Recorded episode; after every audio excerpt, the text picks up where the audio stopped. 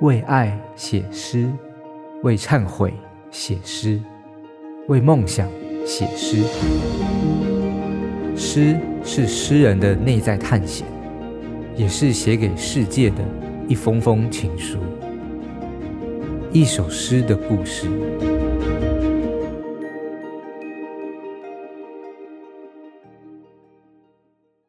大家好，我是煮雪的人。今天想要和大家分享的是我在二零二一年写的，题目为《最后九小时》这首诗的故事。写作这首诗的时候，我刚刚结束四年的日本留学生活，回到台湾的防疫旅馆隔离。二零一七年，我先是前往京都学习日语，接着到东京的法政大学攻读硕士。主修日本文学，由于碰上席卷全球的疫情，加上大多时间埋首于论文，相较于京都充实的生活，东京并没有给我留下太多回忆。留学生活在毫无波澜的状态下结束。二零二一年六月三十日早晨，我将搭上成田飞往桃园的班机，结束四年的日本留学生活，回到台湾。这四年间，其实也曾数次往返台湾、日本。然而这一次并非逗点，而是要正式画下句号。离开日本前最后的住处，是位于东京北千住的 share house。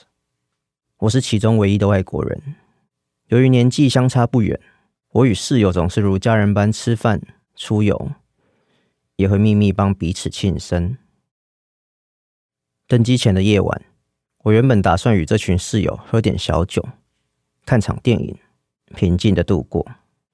想不到室友思之竟然驶来一台租用汽车，说要帮我的旅日生活画下美好句点。反正手续都已办妥，行李也已经收齐，一身轻的我毅然答应。于是我与其他三位室友萨斋、大介、美旭。一同搭上师之的车，深夜细雨，我们先是前往暗淡的东京铁塔，接着到川崎工业区见识绚丽的夜间工厂，甚至抵达横滨，一群人沿着靠岸的游轮散步。回程，我们在高速公路休息站买了自动贩卖机的咖啡，最后回到 share house，躺在沙发上睡觉。时间一到，我拖着行李离去。前后约九个小时。所谓时间，奇妙的地方就在于，九个小时可能不会发生任何事，可能只是一顿晚餐，洗个澡，然后睡去。九个小时也可能是一连串规划之外的经历，一趟横跨首都圈的临时旅程。这趟旅程让我意会到何谓时间的主观性。四年的旅日生活看似不长，却可能是我人生中主观时间的大半。铁塔、工厂、游轮、无止境的金属与黑烟。移住东京之后，我常抱怨这座城市的人们总是繁忙，不像京都人总是有时间坐下来好好煮一碗茶，拾起一片银杏，用心办一场祭典。然而，在深夜的川崎工业区，我终于意会到此地的美。旅途细节深植在我的记忆中，包含室友们在车上的谈话，关于他们明天的行程、周末的约定。听着这些与我无关的日常，我仿佛看见了另一个自己，没有选择离开的那个自己。接着，他们又在车上唱起日本流行乐，总是无法记住歌词的我。仅能跟着哼声。不同于日本是他们的家乡，我毕竟是个归乡之人。这些日常光景将会在隔天早晨搭上飞机之后，成为我不可触碰的过往。其实，离开日本并非唯一的选择。我可以留在日本求职，也可以与其他几位同学一样继续攻读博士。然而，几经挣扎之后，我决定先回到台湾。原因之一是我终究还是想好好面对自己的家乡——台北。返台后，我躺在防疫旅馆干净白皙的床上，却无法忘记川崎工业区潮湿的地板，于是写下这首诗。碍于汽车仅能容纳五人，室友柚子选择留在 share house。不过，仍将它写进诗中。诗中出现了另一个我，没有选择离开日本的那个我，站在荒川的河堤上吹风。share house 附近仍保留许多老式钱汤，我会与室友一起步行到各间钱汤泡澡，在一起吹着夜风步行回住处。有时候顺便吃一碗蕎麦面。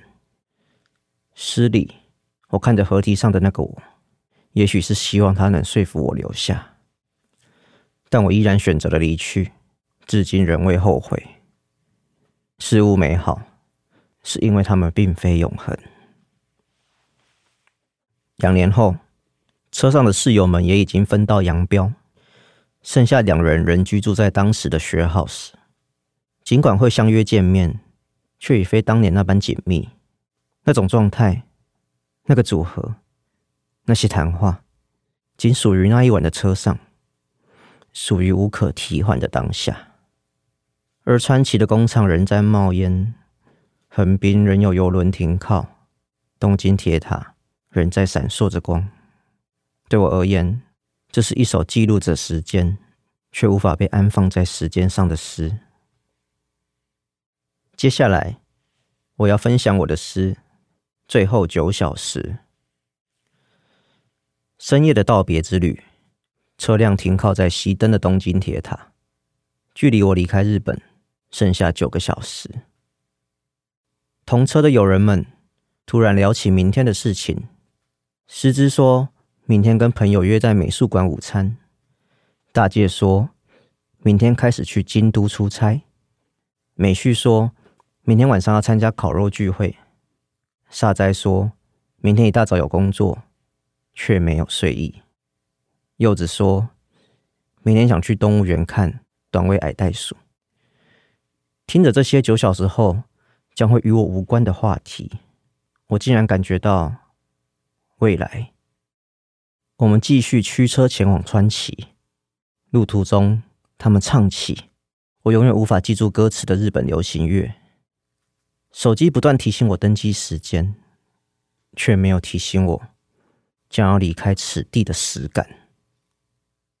川崎工业区因疫情部分停工，工厂的灯光依然如白日般耀眼，耀眼到我仿佛看见了没有选择离开的那个我。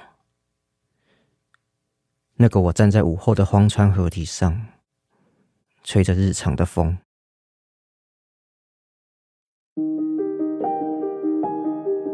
想听、爱听，就在静好听。